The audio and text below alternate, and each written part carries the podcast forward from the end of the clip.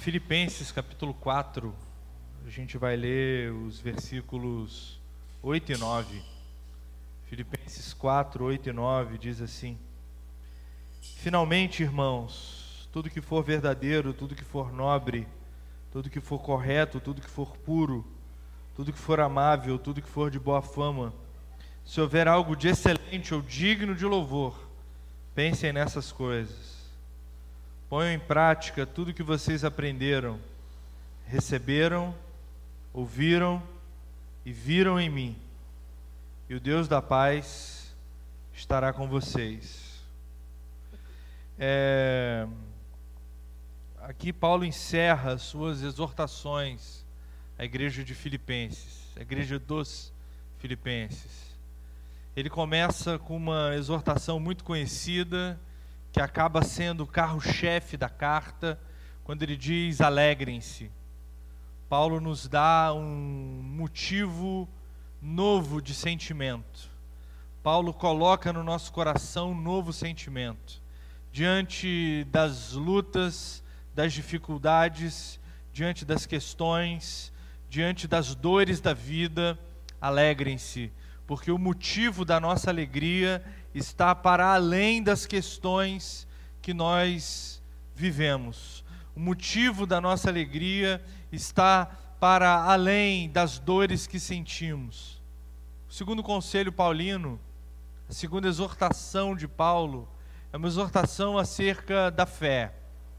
Ele diz: Não andem ansiosos, não fiquem ansiosos, mas, por outro lado, confiem em Deus.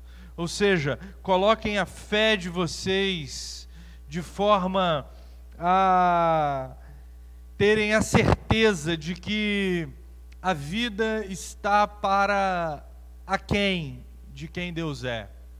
Deus é maior do que a vida, Deus é maior do que as preocupações, Deus é maior do que as faltas, Deus é maior do que as questões. Então confiem em Deus e por confiar em Deus, não andem ansiosos com as questões deste mundo. Deus existe. Deus está do nosso lado. Deus é conosco. Não importa o que Roma faça, não importa as, as durezas da vida, Deus é conosco. E por fim, Paulo, depois de falar de sentimentos, depois de falar de fé, Paulo fala de pensamentos. Como quem diz, vocês devem pensar da seguinte maneira. E ele começa a listar uma série de coisas que nós devemos pensar. Tudo aquilo que for verdadeiro, nobre, correto, puro, amável, de boa fama, excelente, digno de louvor, é o que nós devemos e precisamos pensar. A priori, se nós lermos esse texto, nós iremos achar que Paulo está dando a nós uma receita de virtudes, para que a nossa mente se ocupe daquilo que Paulo deseja que ela se ocupe. Olha, se você encontrar alguma coisa excelente, pense nisso. Se você encontrar alguma coisa de boa fama, pense nisso porque é nas boas ideias que a vida acontece, é nas boas ideias que nós teremos virtudes. Quando na verdade não é isso que Paulo está dizendo. Quando nós lemos esse texto, nós lemos ele com o coração grego. E os gregos, eles acreditavam que o que, o que, o que havia de bom e belo e justo na vida estava no campo das ideias, estava no campo das elucubrações mentais, estava no campo daquilo que nós não fazíamos nesse mundo, mas daquilo que nós sentíamos no nosso coração. Paulo não é grego, Paulo é hebreu. E como hebreu, ele pensa a partir de uma vida prática, a partir da prática. Significa que quando Paulo nos dá uma receita do que pensar, ele não está nos levando a uma aula de filosofia. Ele não está dizendo, olha, para vocês terem uma vida agradável a Deus, vocês precisam participar de encontros filosóficos. Vocês precisam ler a boa poesia. Vocês precisam assistir o bom filme. Vocês precisam ter o bom gosto pela arte. Não é disso que Paulo trata. Quando Paulo diz o que nós devemos pensar, no final das contas, Paulo está nos levando a viver a vida atravessados pelo Evangelho. Porque a mente humana, ela está construída a partir de uma linguagem. Nós construímos a nossa mente a partir da linguagem. É por isso que Deus fala e as coisas se tornam reais e Deus nos faz a nossa a sua imagem e semelhança. Porque assim como a vida se constrói dentro de nós a partir da linguagem, Deus faz as coisas acontecerem a partir da linguagem. A mente humana se estrutura a partir de uma linguagem. Tanto é assim que se eu falar a palavra cadeira, você sabe que não é uma mesa. Você imagina uma cadeira, você não imagina um automóvel. Se eu falar a palavra círculo, imagine um círculo. Você não imagina a caixa de som. Você não imagina o ar-condicionado. Você imagina talvez o ventilador. Você imagina um círculo. Porque a nossa mente está estruturada a partir de uma linguagem. E o que o Paulo estava querendo para nós era que nós estruturássemos a nossa mente a partir do Evangelho. É que a nossa vida, o nosso interior, aquilo que nós pensamos, aquilo que nós elocubramos, as boas ideias, elas nascessem a partir de um atravessamento do Evangelho em nós, a partir da vida do Evangelho em nós. E quando ele fala, finalmente, irmãos, tudo que for verdadeiro, vocês pensem, tudo que for nobre, vocês pensem, tudo que for correto, tudo que for puro, tudo que for amável, tudo que for de boa fama. O Paulo não está falando de uma série de coisas, o Paulo está falando de uma única coisa, que todas as vezes que nós pensarmos na palavra verdade, que vem à nossa mente o Evangelho. Todas as vezes que nós pensarmos no conceito de excelência que vem à nossa mente, o Evangelho. Que todas as vezes que nós pensarmos, pensarmos em algo amável, que sejamos nós atravessados pelo Evangelho. Afinal de contas, nós humanos que estruturamos a nossa mente a partir da linguagem, nós somos o que nós pensamos. Nós somos o que está na nossa mente.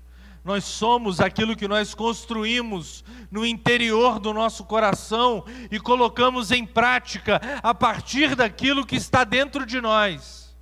Por isso que Jesus ele não se preocupa tanto com a prática quando ele fala sobre matar alguém. Por isso que Jesus não se preocupa tanto com a prática quando ele fala em adultério, adulterar com alguém.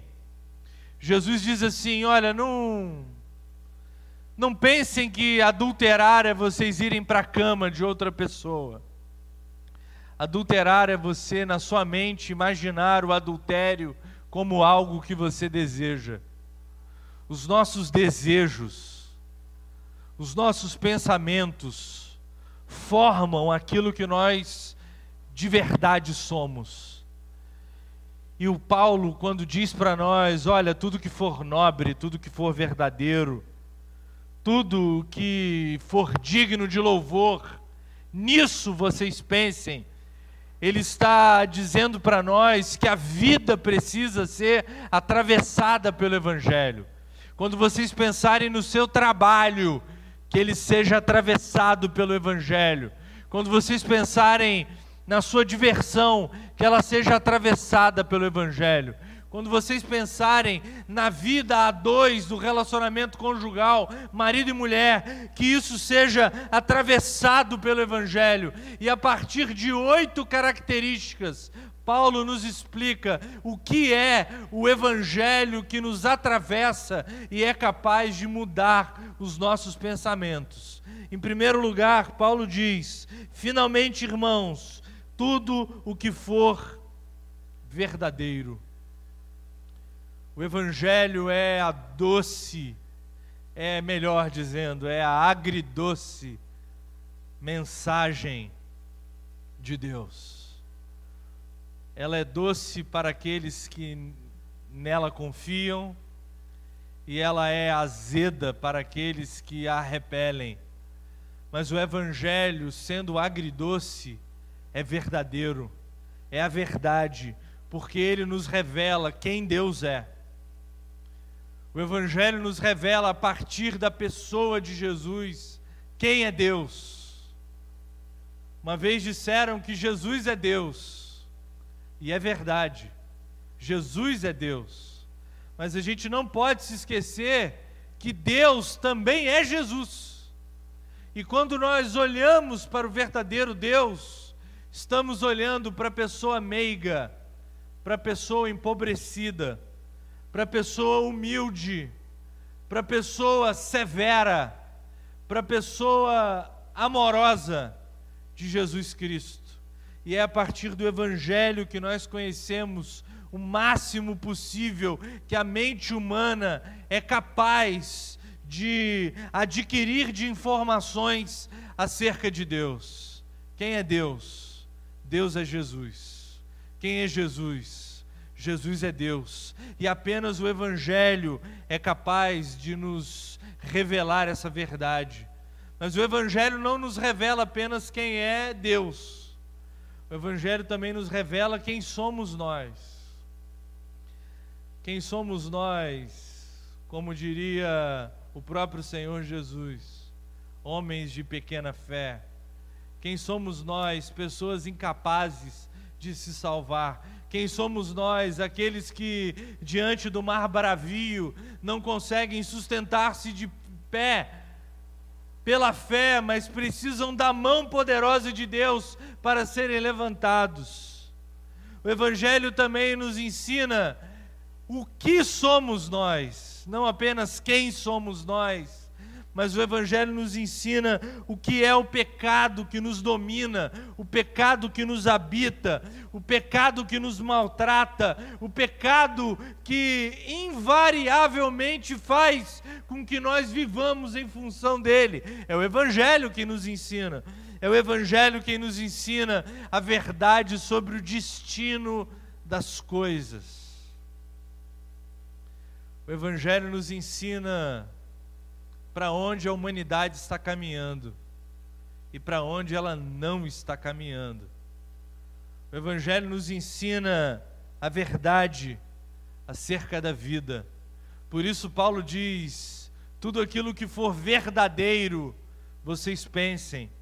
Porque quando Paulo diz pensem naquilo que for verdadeiro, é pensem no Evangelho para medir todas as coisas. Como nós medimos a pandemia do coronavírus? A partir do Evangelho. É a partir do Evangelho que nós medimos a pandemia do coronavírus. É a partir do Evangelho que nós medimos aquilo que nós ouvimos. É a partir do Evangelho que nós devemos medir aquilo que nós falamos. Em segundo lugar, Jesus, é, Paulo diz tudo o que for nobre, pensem nessas coisas. E quando ele fala sobre tudo que for nobre, ele diz: quando Deus nos transforma, quando nós somos atingidos por esse Evangelho, nós somos transformados na medida do próprio Deus. Porque nós, sem merecermos, somos enobrecidos pelo Deus verdadeiramente nobre.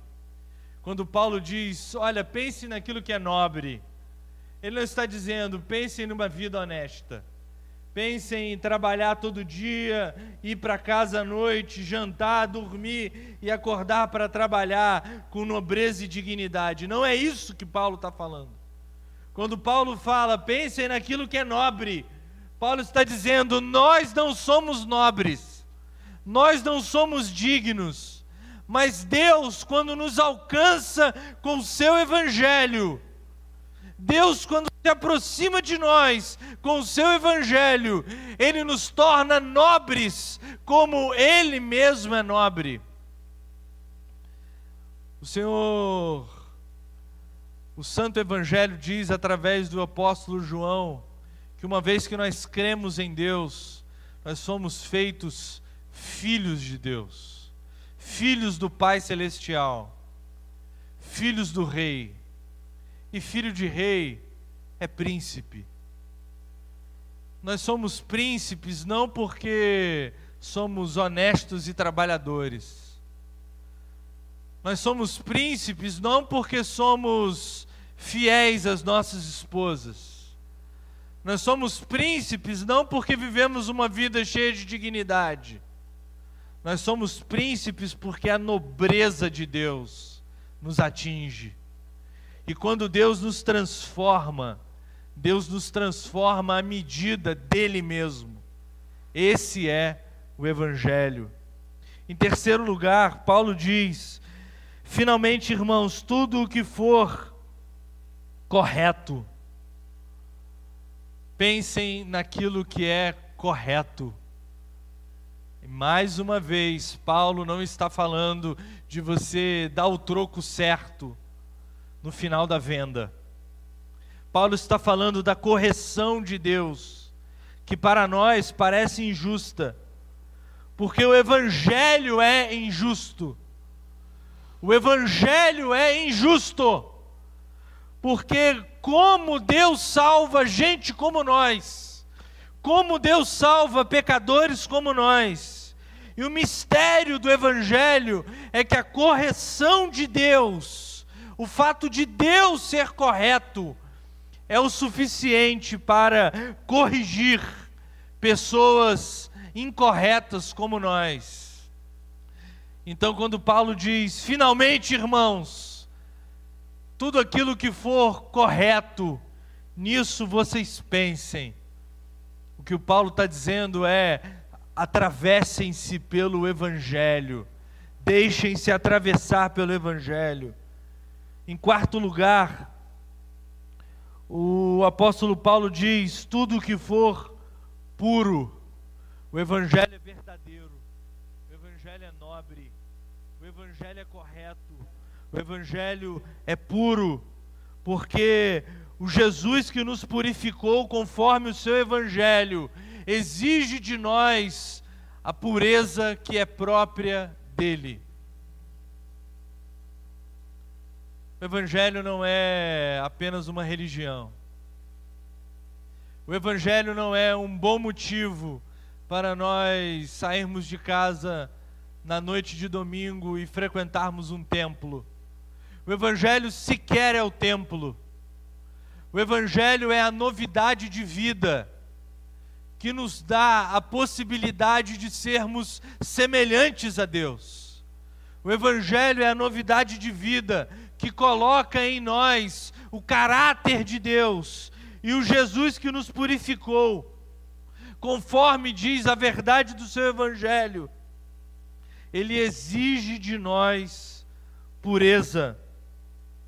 Por isso, um coração refinado para sentir o que Deus sente, olhar como Deus olha, agir como Deus age, é um coração que precisa ser passado pela moenda de Jesus. Quando Paulo fala, pensem naquilo que é puro, ele não está dizendo para você pensar naquilo que é bonito. Ele não está dizendo para você pensar naquilo que é limpo. Ele está dizendo para você aprender que para ter um coração puro é preciso passar pelo refino das exigências de Jesus para o nosso próprio coração. Ter pensamentos puros, que é o que o Paulo exige de nós, é passar pela moenda que esmaga os nossos pensamentos pecaminosos. Quando a Bíblia diz que devemos pensar de maneira pura, ela está exigindo de nós que nós esmaguemos os nossos pensamentos impuros, para que o Deus da paz nos dê bons pensamentos, nos dê pensamentos puros e nos refine na medida do seu fogo, do fogo que dói, do fogo que arde, do fogo que machuca, mas do fogo que separa aquilo que é precioso, aquilo que é puro, daquilo que é impuro e daquilo que não vale nada. Afinal de contas, a vida com Deus nessa terra é uma vida no cadinho. Cadinho é o pote aonde os metais se separam, aonde esquentado pela chama, o ouro se separa dos metais impuros. E viver com Deus nada mais é do que viver uma vida de purificação através da verdade, da nobreza, da correção, da pureza do Evangelho. Então, quando Paulo diz, pensem no que é puro, ele não está querendo lavar a nossa mente, ele está querendo que nós entremos dentro da moenda de Deus, para que Ele nos esmague na medida da Sua vontade, na medida do seu amor. E é porque Deus nos esmaga em amor que depois de puro, Paulo apóstolo diz: tudo o que for amável, nisso pensai. E não há nada mais amável do que o Deus da Bíblia.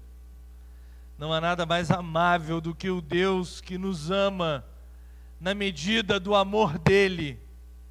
Porque se você tem algum tipo de boa relação com Deus, se você tem algum tipo de bom sentimento para com Deus, se você gosta de Deus, se você ama a Deus, se Deus é importante para você, a palavra dele nos diz e nos revela que tudo aquilo que há de bom em nós que se direciona para Deus só existe porque Deus nos amou primeiro. Quando Paulo fala tudo que for amável, tudo que for amável, pensem nisso. É porque, dizendo isso, ele diz: pensem no amor de Deus para com vocês, um amor que vocês não merecem, um amor que vocês não fizeram nada para valer, um amor que Ele mesmo se deu, Ele mesmo morreu para a glória dEle, por amor dEle e por amor a nós. Nós somos amados por Deus, nós somos desejados por Deus, nós somos queridos por Deus, nós somos importantes para Deus. E se somos tudo isso, nós devemos amar nessa mesma medida. Se Deus morreu por nós, se Deus foi crucificado por nós, se Deus foi sacrificado por nós, e não há amor maior do que esse. É possível que eu morra pela Bianca, é possível. É possível que eu morra pelo Amiltinho, é possível. Agora, morrer por quem não gosta de mim já é difícil. E Jesus morreu por nós antes de nós o amarmos. Jesus morreu por nós antes de nós o desejarmos. Jesus morreu por nós, em amor a nós, em sacrifício a nós. Então, tudo aquilo que for amável, pensem.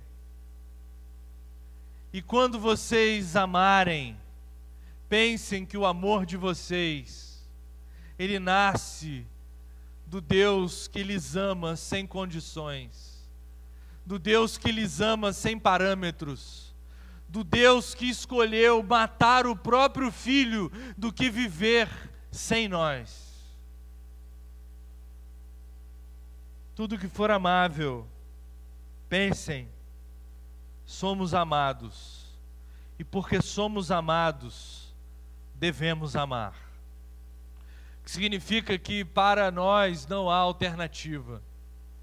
Nós não temos alternativa nessa vida de relacionamentos, nessa vida estruturada de linguagem, nós não temos alternativa senão amar, senão perdoar, senão querer bem, senão entregar-se como Jesus se entregou por nós.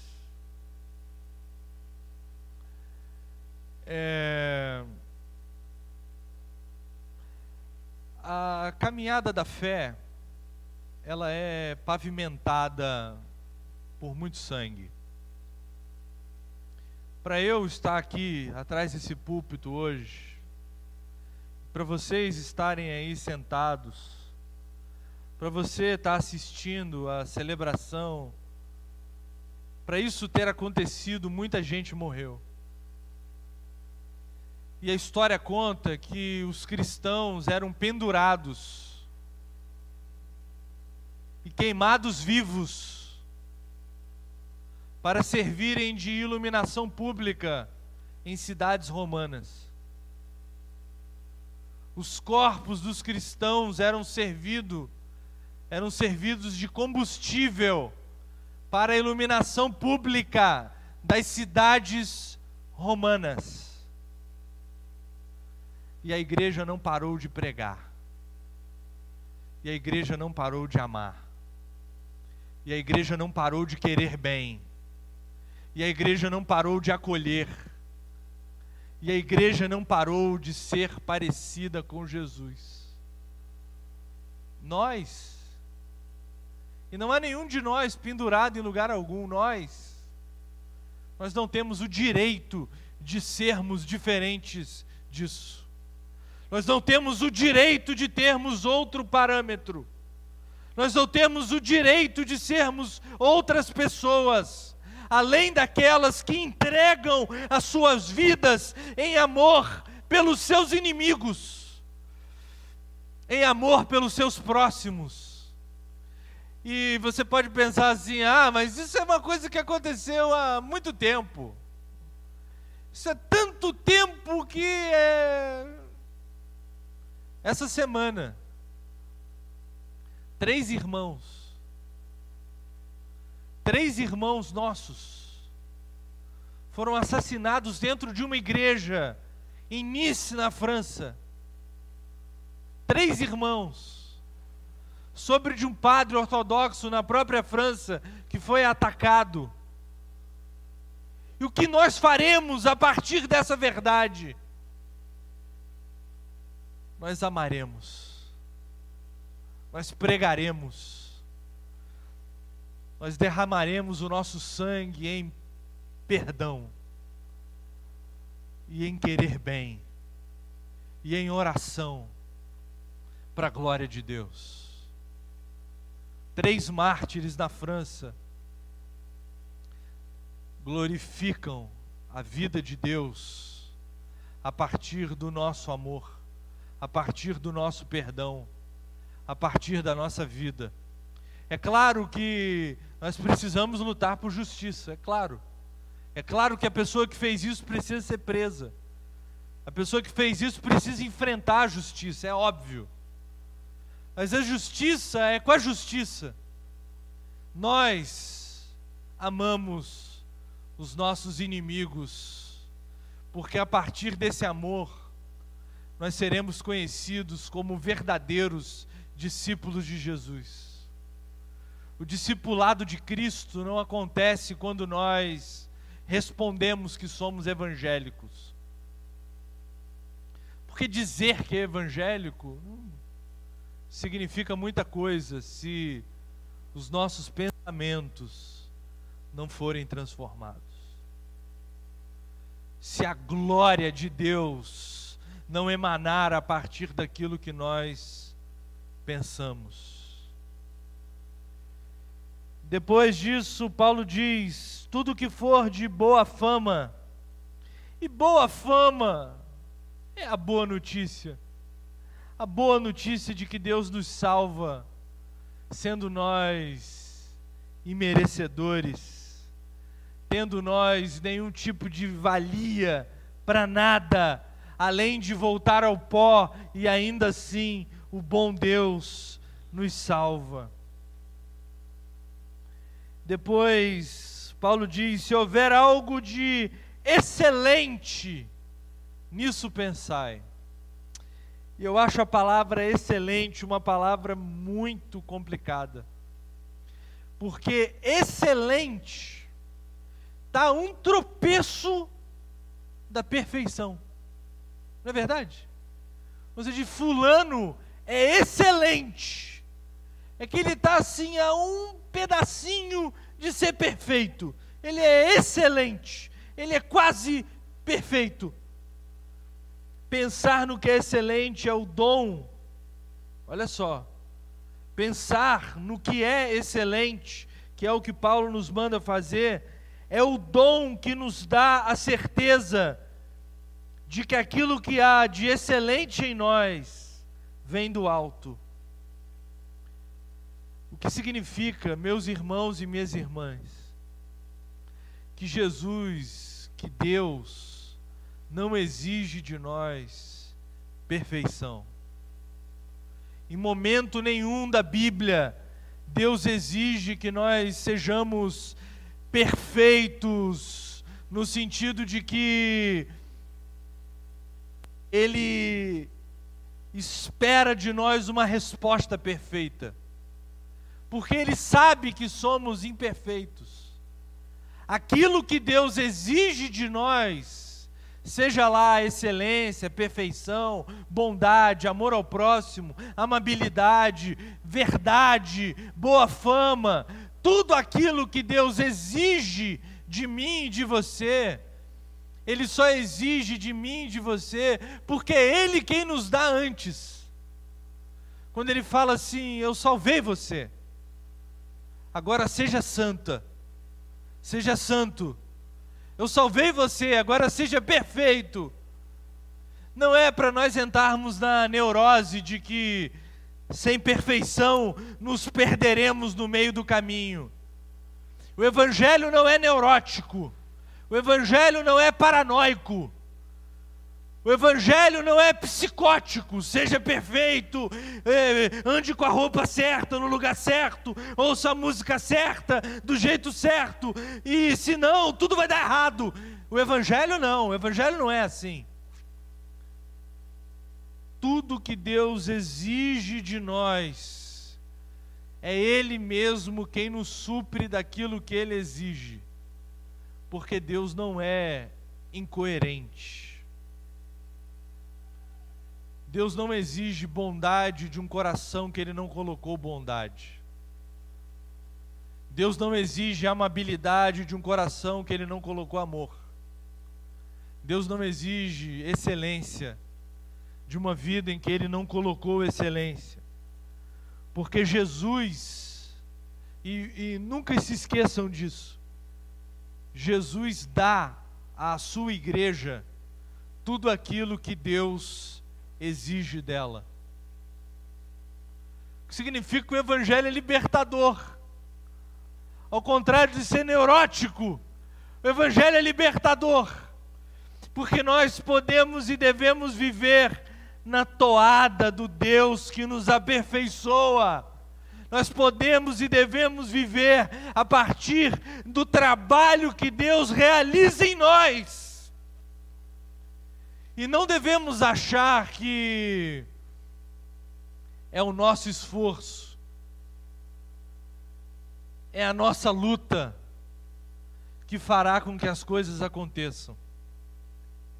Deus nos dá força, nós lutamos, e essas duas retas sagradas se encontram no infinito da glória de Deus. Tudo aquilo que for excelente, nisso vocês pensem. E por fim, tudo aquilo que for digno de louvor, ou digno de louvor, pensem nessas coisas. E digno de louvor, querido, querida, digno de louvor não é o nosso ministério de louvor. Eu estava observando Felipe tocar bateria. Eu, eu, eu realmente amo quando ele toca bateria, porque isso, isso me enche de. Isso, não sei, me enche de inspiração para ser ainda melhor. Eu vejo ele tocando a bateria e eu falo: caramba, que coisa linda é esse rapaz tocando bateria. Que coisa linda é quando ele dá aquelas viradas que é, eu nunca vou conseguir fazer, nem aqui nem no céu. E não é disso que Paulo está falando. Digno de louvor é Deus. E é por isso que Paulo termina: vivam a vida, vivam a vida, atravessados pela presença da glória e do louvor do grande, eterno e amoroso. E eu completo com mais um adjetivo: e simples Deus. Esse, isso tudo que eu falei, isso tudo, é o versículo 8. É o versículo 9. O Paulo diz assim: Ponham em prática tudo que vocês aprenderam, receberam, ouviram e viram em mim. Ou seja, não adianta pensar nessas coisas todas. Não adianta ter tudo isso na nossa mente, se a nossa mente não for colocada na vida, em prática. Para termos o Deus da paz, porque é interessante, importante e urgente que Deus ele condiciona a presença do Shalom dele em nós a partir da prática evangélica do nosso pensamento evangélico. Porque se isso tudo, não evangélico no sentido de religião evangélica, no sentido de evangelho, né? Se tudo isso que Paulo nos manda pensar estiver dentro da nossa cabeça, se nós esforçarmos a nossa mente para vivermos pensando, atravessados, construindo essa linguagem espiritual e verdadeira, se nós deixarmos Deus nos purificar, purificar o nosso coração, a fim de que nós vivamos para a glória dEle, e guardarmos isso para nós, e levarmos isso para casa, e chegarmos no nosso trabalho e continuarmos sendo as mesmas pessoas, e lidarmos com o nosso próximo do mesmo jeito, e vivermos uma vida enclausurada apenas das nossas convicções religiosas, nós não seremos capazes de conviver com o Deus da paz. Porque o Deus da paz exige de nós uma vida prática, uma vida para valer. E diante disso, duas perguntas me vieram à mente. A primeira, as duas são óbvias. É no que você tem pensado, no que você tem sonhado, no que você tem desejado, o que habita a sua mente. A segunda pergunta, também óbvia, é o que você tem colocado em prática como a sua vida se dá a partir daquilo que você pensa atravessado pelo Evangelho. Como a sua vida se dá a partir de uma vida atravessada pelo Evangelho. Eu posso responder essa pergunta acerca de mim mesmo mas não sou capaz de respondê-la acerca de mais ninguém. Então, como quem joga bola, eu a jogo para o ar. Na esperança de que você reflita nisso e se deixe atravessar de uma vez por todas pelo Evangelho verdadeiro, pelo Evangelho puro, pelo Evangelho santo, pelo Evangelho da glória de Deus e viva a sua vida a partir disso. Amém e amém. Glória a Deus, irmãos. Glória a Deus.